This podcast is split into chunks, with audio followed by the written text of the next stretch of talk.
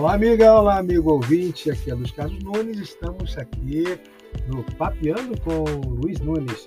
Ah, o assunto de hoje que vamos tratar é o reconhecimento a todo projeto, todo e qualquer projeto, escrito ou não, ele depende de, com frequência, do esforço de muitas outras pessoas, personagens que provavelmente não aparecem na capa do lançamento desse projeto, né?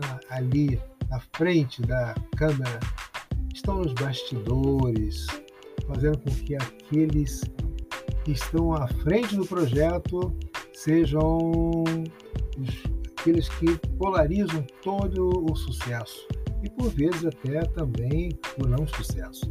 Mas em se tratando de sucesso, normalmente é atribuído àquele que traz o nome do, não, do projeto, né, assinando ali.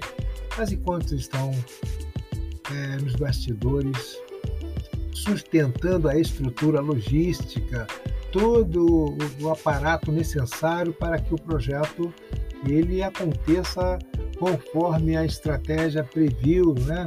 para que se chegue ao destino traçado, para que aquela navegação seja bem é, sucedida, para que as ondas, as marés, os obstáculos, os ventos, toda aquela tempestade que surge e que é contornada e realinhada a rota, porque quando você tem um projeto, você traça um rumo, traça um roteiro, tem todo um objetivo a se alcançar.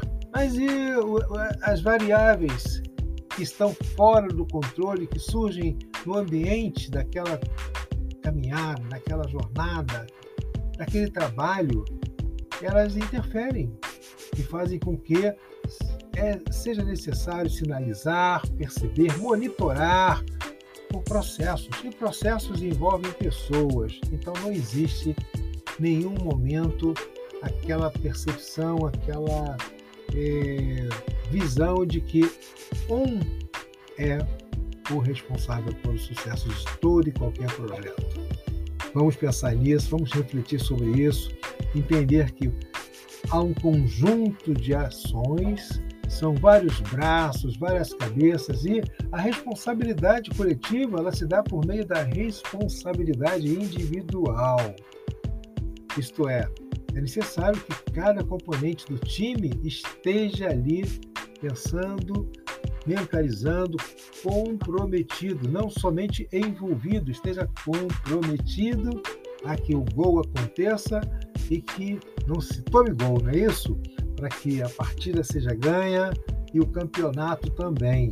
O campeonato, a conquista do resultado que se espera com produtividade, com a lucratividade, não só com faturamento, que faturar é uma coisa, faturar é o volume que se dá lá de vendas, mas se tiver descoberto a estrutura que garante o não desperdício, o não desvio, os resultados que vão anular o seu faturamento. É necessário que isso seja percebido, estimulado para que aconteça. Vamos reconhecer sempre que para acontecer o resultado positivo é necessário o comprometimento de toda a equipe, não é mesmo?